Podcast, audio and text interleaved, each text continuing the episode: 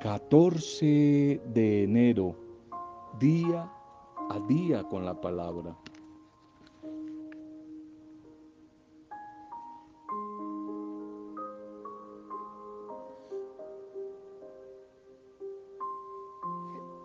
El camino a la riqueza depende fundamentalmente de dos palabras. Dos palabras para vivir la prosperidad. Dos palabras para vivir la bendición. La bendición. Tres palabras, perdón. Tres palabras para vivir prosperidad, para vivir el camino de la riqueza. Trabajo, ahorro y compartir. Trabajo, ahorro y compartir. Claves para vivir, para vivir la prosperidad. Y en ello no olvide la gratitud, que no se te olvide agradecer. Serían cuatro palabras mejor.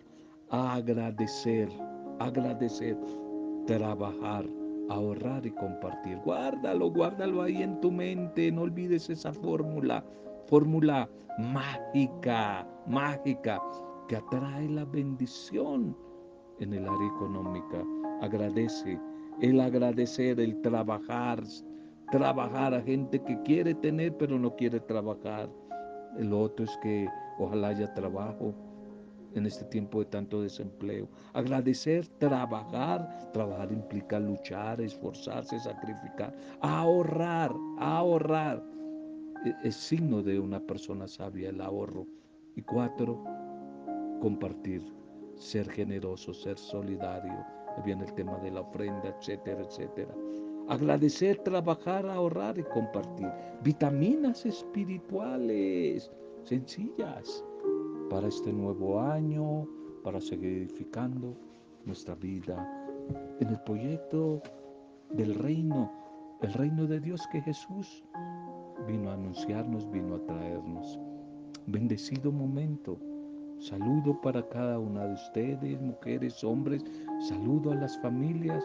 Saludo y bendición a las diferentes pequeñas comunidades, grupos pastorales, a todos los que les llegue este audio, personas que no tenemos todavía la bendición de conocernos físicamente, que nos estamos eh, comunicando y que estamos en comunión, en comunicación a través de este audio, pero no nos conocemos. Allí en la distancia, allí en la distancia donde este audio está acompañando, está visitando, allí en Australia, los amigos, saludos allí, personas en Australia, en Canadá, en varias partes en Estados Unidos, tantas personas en Ecuador, amigos que están allí, aquí en Colombia, nuestros hermanos misioneros, de comunidades de otros, de otros lugares.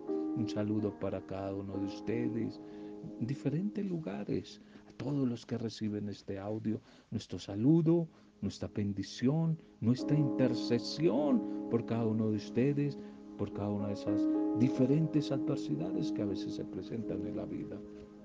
Bien, hoy saludamos a todos los que están de cumpleaños, a todos los que están celebrando la vida, algún tipo de aniversario, como Silvia y Servando, Silvia González y Servando González, están celebrando aniversario, aniversario nos unimos a sus hijos, a toda la familia, a los nietos, a los hermanos, para agradecer por sus vidas. Hoy les recordamos, agradecemos a nuestro buen Dios y también oramos por ustedes, pidiendo como pareja y a través de ustedes para toda la familia, un renovar el amor, un renovar la buena noticia, un renovar, un renovar la experiencia de bendición del Señor en sus vidas. Feliz día para ustedes. Vamos a nuestro primer mensaje. Ayer lo decíamos para aquellos que a veces por ahí como que están confundidos o se embolatan. La dinámica del mensaje. Dos momentos. El primero, un mensaje libre, libre sobre algún tema, un testimonio, eh, una historia, algo así, libre. Y el segundo momento, la liturgia de la palabra propuesta por la iglesia para el día. Esa es la dinámica para terminar en oración. Primer mensaje de reflexión para hoy. Cuando las cosas no cambian, cuando las cosas, por más que oro, lucho, y no cambian. Libro de Santiago 1.5. Si a alguno de ustedes le falta sabiduría, pídasela a Dios y Él se la dará. Pues Dios da a todos generosamente sin menospreciar a nadie.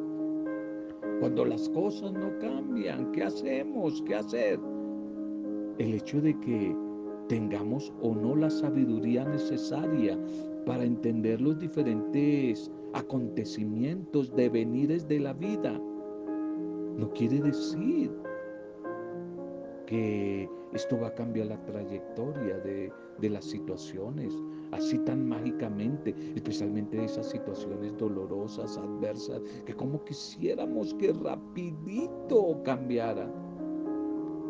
Es verdad que hay circunstancias que nos sorprenden, que son inesperadas, situaciones no deseadas, que llegan de un momento a otro y que nos toman siempre por sorpresa, activando en nuestro interior como un estado de desconsuelo, de reclamo, de reproche y queja por lo sucedido.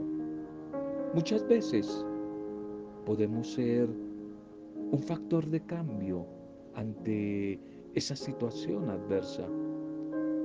Pero usualmente somos más bien espectadores impotentes, pasivos. Y entonces, ¿qué hacer? ¿Qué hacer? ¿Me exaspero? ¿Pierdo la fe, la esperanza? ¿Me vuelvo de mal genio? ¿Grito?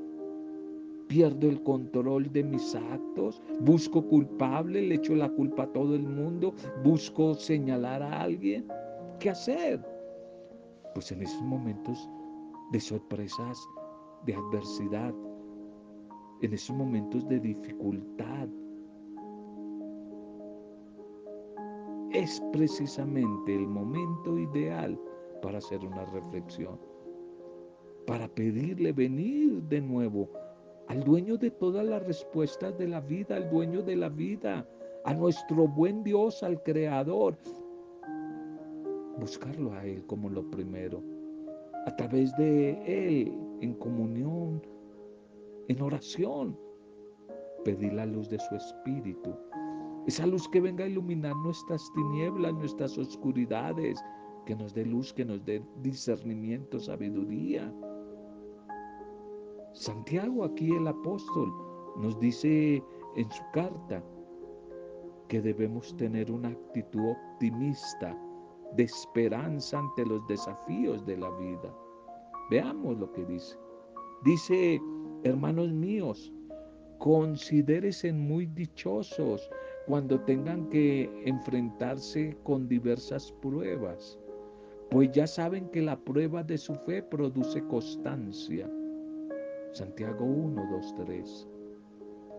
Y también en el versículo 5 el mismo Santiago nos dice que cuando no comprendamos el obrar de Dios, no entendamos, podemos pedirle sabiduría. Podemos pedirle sabiduría. Si a alguno de ustedes le falta sabiduría, pídasela a Dios y Él se la dará pues Dios da a todos generosamente sin menospreciar a nadie. Santiago 1.5. A veces las circunstancias hacia afuera no cambian. No cambian. Un nuevo año y comenzando año quisiéramos ya mágicamente que todo fuera nuevo. A veces las circunstancias no cambian.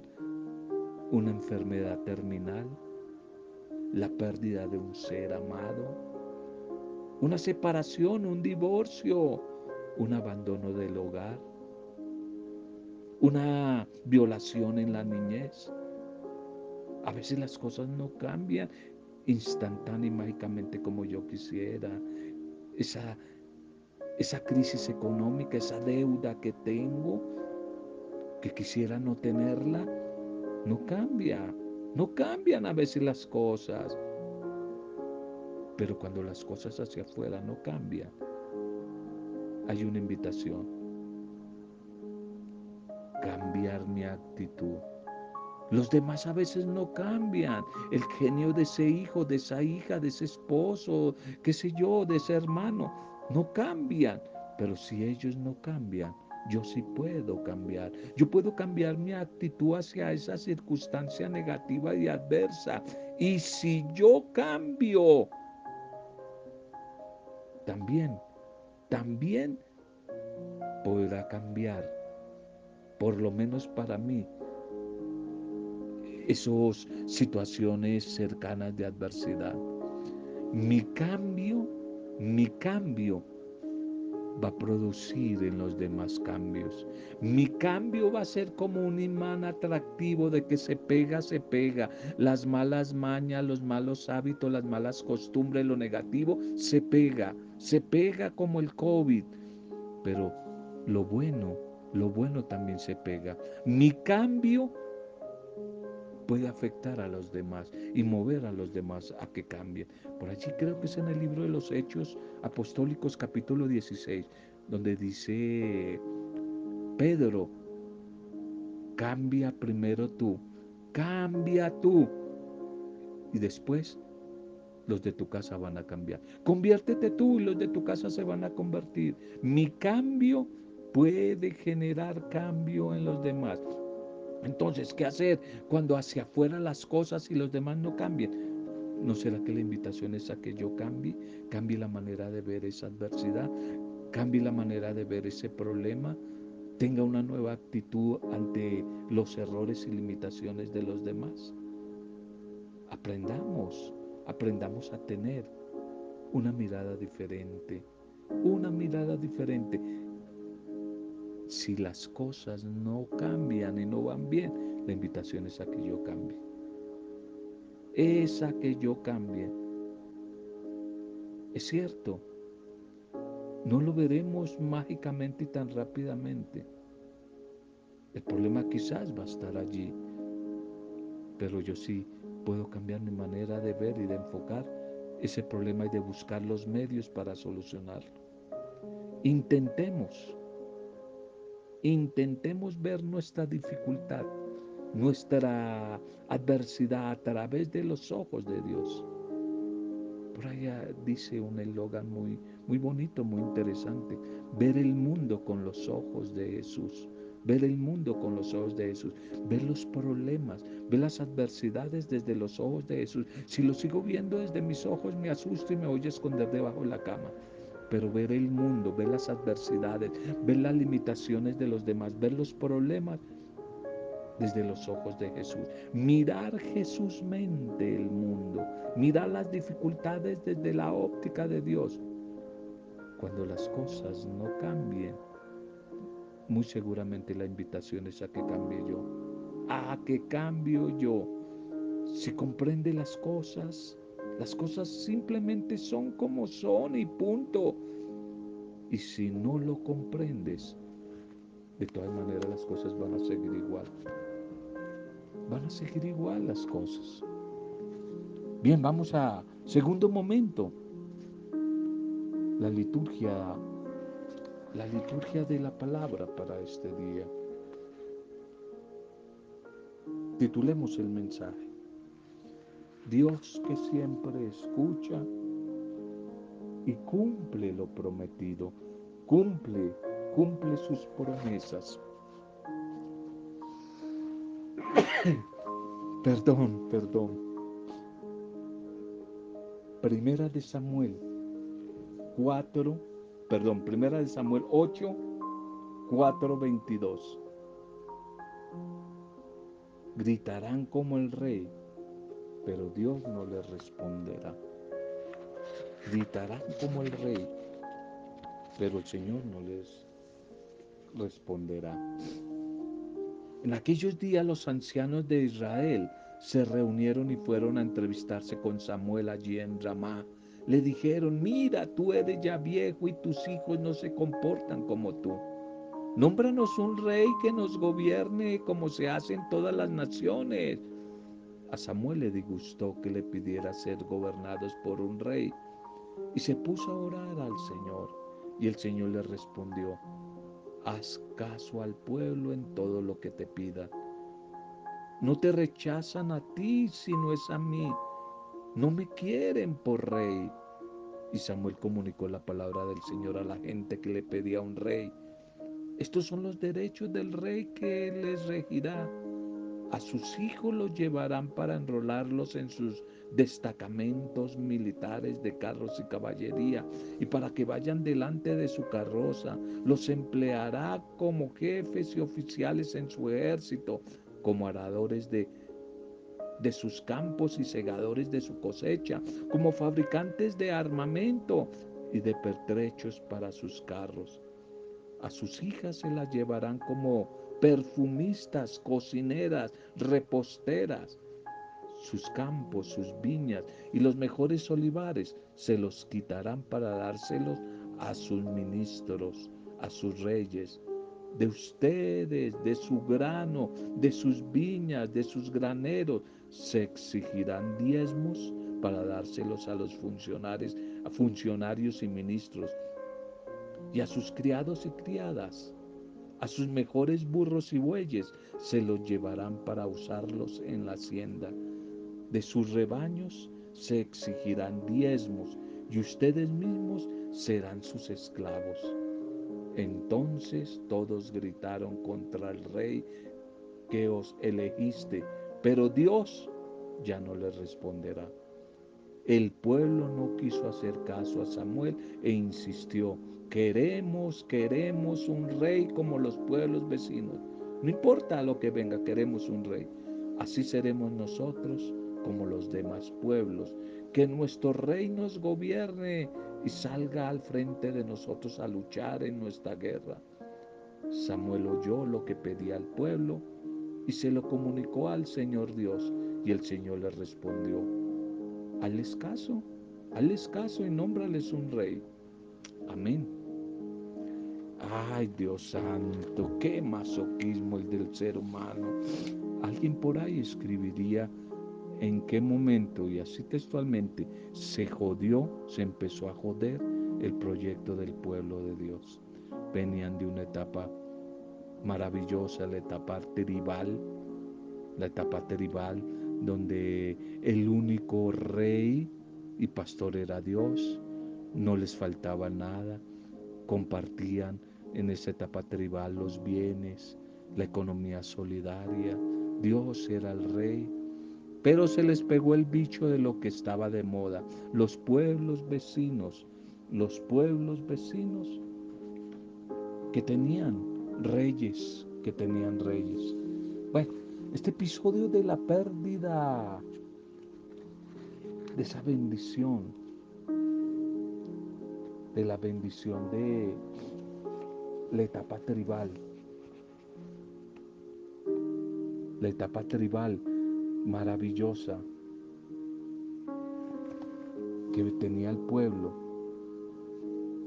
Coloca al pobre Samuel como profeta y como sacerdote que interceda ante Dios para pedirle un rey. El pueblo cae en la tentación Siempre somos tentados a imitar lo malo, no lo bueno, a imitar a los pueblos vecinos. Los jefes del pueblo no quieren continuar con esa tradición tribal de los líderes campesinos naturales, la época de los jueces, que guiaban a las tribus en momentos difíciles, donde no existía el diezmo, no existía, no tenían que pagar diezmo, no existía el aparato militar. En los otros pueblos sí, pero ellos se cansan de lo bueno y piden, piden un rey, un rey como los demás pueblos. Y Samuel advierte a los promotores de esta iniciativa, los peligros, los peligros de una forma de gobierno centralista, pero no lo quieren escuchar. Y así comienza para Israel una de las etapas más difíciles de su historia, la famosa etapa de, la monarquía, la monarquía que va a llegar y va a traer mucha tela para, para cortar ahí, mucha tela para cortar.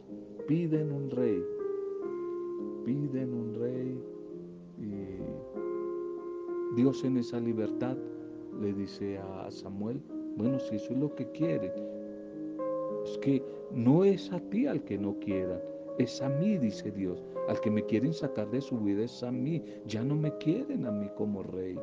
Pues bueno, la libertad. Pues si piden un rey, pues démosles un rey. Pero a consta de que ese rey los va a oprimir, los va a oprimir y van a llegar impuestos y cantidad de cosas para poder eh, subsistir mantener el gobierno de ese, de ese rey. Ya no más jueces, ahora queremos reyes. Queremos reyes. Reyes de los cuales ellos esperan demasiado.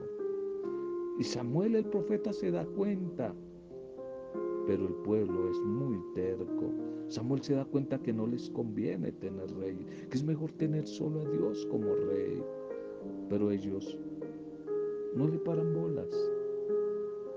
Por eso la historia que seguiremos oyendo en estos días, la historia de los reyes de Israel y de Judá, nos mostrará otra vez que Samuel estaba en lo correcto, que era mejor tener a Dios como rey y no a los hombres.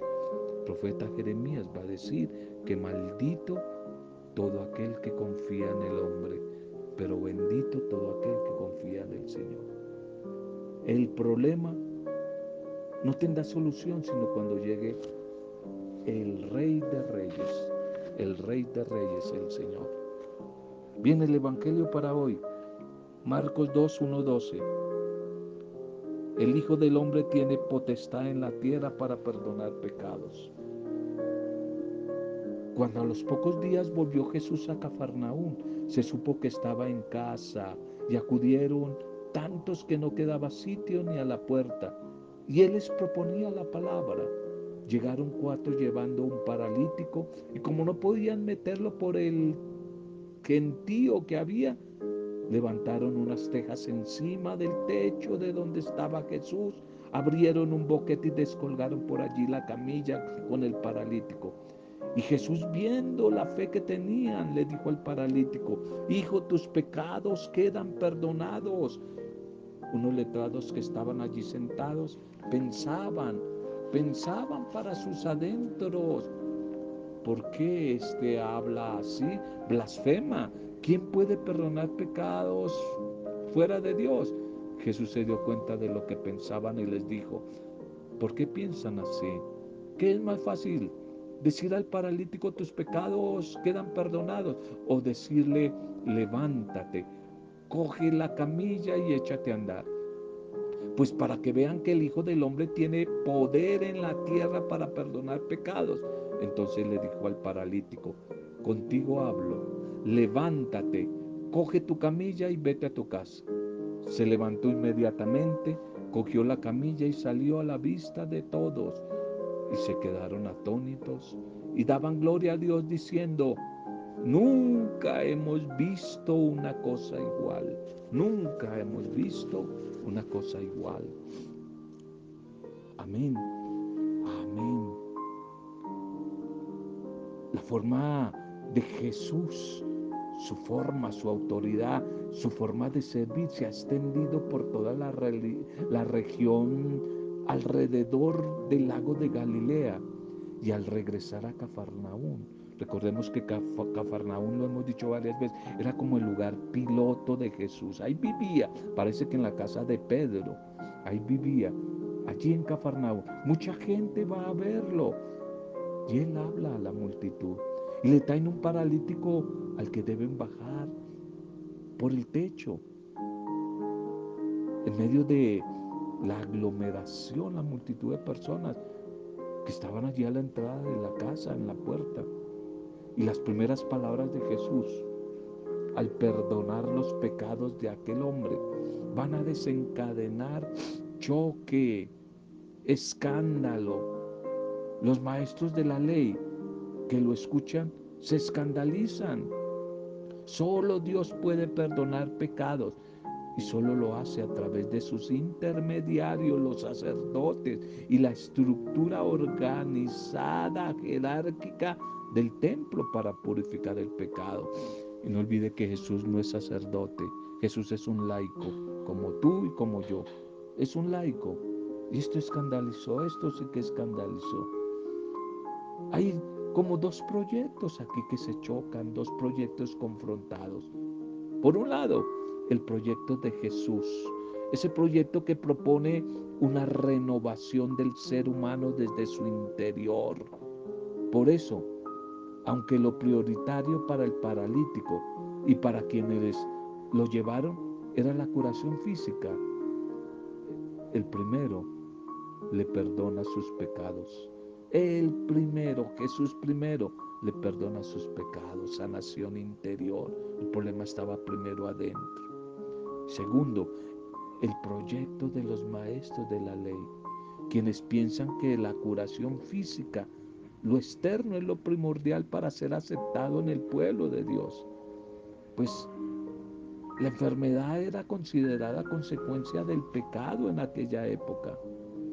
Esta curación sirvió de prueba para todos los presentes que estaban allí, de que Jesús el Señor sí tenía poder para perdonar pecados y que su manera de proceder relativiza la curación física y va a dar prioridad primero, prioridad al cambio interior, a la acogida, a la acogida del que sufre. Va a dar allí prioridad a lo interno allí a lo interno.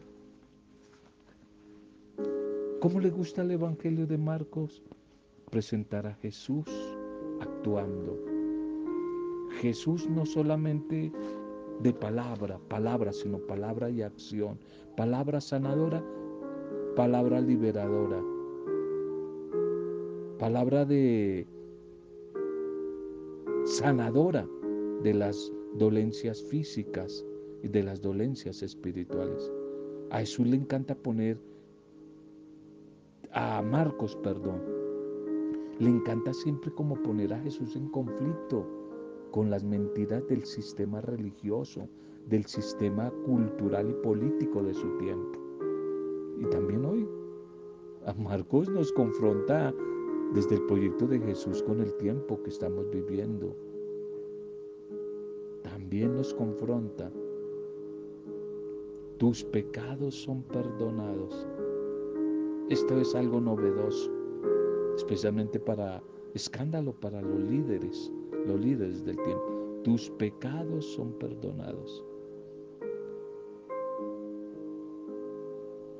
Preguntémonos hoy, después de escuchar el mensaje de hoy, ¿actuamos así nosotros con los enfermos, con los oprimidos por este mundo injusto. ¿Cómo es nuestro actuar? ¿Cómo es nuestro actuar? ¿Somos solidarios como los amigos del paralítico? ¿Somos solidarios? ¿Somos capaces de llevar a Jesús a esos paralíticos, a esos necesitados, a que tengan un encuentro personal con Él? ¿O somos como los jerarcas de la iglesia que nos escandalizamos? Y más bien cuestionamos, cuestionamos a los demás y excluimos a los demás. Démosle gracias al Señor por la palabra, por el mensaje de este día. Padre Dios, gracias por tu palabra, tu palabra que es poder liberador, poder sanador. Gracias, Señor. Hoy te presentamos nuestras diferentes parálisis, Tú conoces las parálisis que hay dentro de nosotros, en nuestro interior, en nuestros pensamientos, en nuestras nuestra interioridad, nuestras emociones, esas parálisis del alma, esas parálisis que nos inmovilizan, que no nos dejan caminar hacia ti, aquellas parálisis que nos impiden ponernos al servicio de los demás. Señor, danos a través de tu Espíritu Santo el valor para vencer todos esos obstáculos y poder llegar hasta ti. Hoy te pedimos que pronuncies en nuestros oídos una palabra de bendición. Que pronuncies allí en nuestra mente, en nuestro oído, en nuestro corazón, en nuestros afectos, en las diferentes áreas de nuestra vida, especialmente las más necesitadas, aquellas palabras de vida salvíficas, esas palabras reconciliadoras con las que podremos ser tus discípulos. Pronuncia esas palabras, Señor. Levántate, levántate, toma tu camilla y camina. Levántate, eso hoy quisiera decirte a ti, a ti que escuchas este, este audio. Levántate de la tristeza, levántate del pesimismo, levántate, levántate del dolor, levántate, levántate en el nombre de Jesús. Que tu vida, tu familia, los grupos, las diferentes personas que reciben este audio desde su realidad reciban de tu bendición, Señor, y sean levantados de toda parálisis que le limita. Sean levantados. Lo hacemos en el poder de tu Santo Espíritu, el poder intercesor de Él, para gloria, alabanza, adoración tuya, Padre Dios Creador, en el nombre de Jesucristo, en el nombre de Jesucristo nuestro Señor y Salvador. Amén. Roberto Samudio de día a día con la palabra.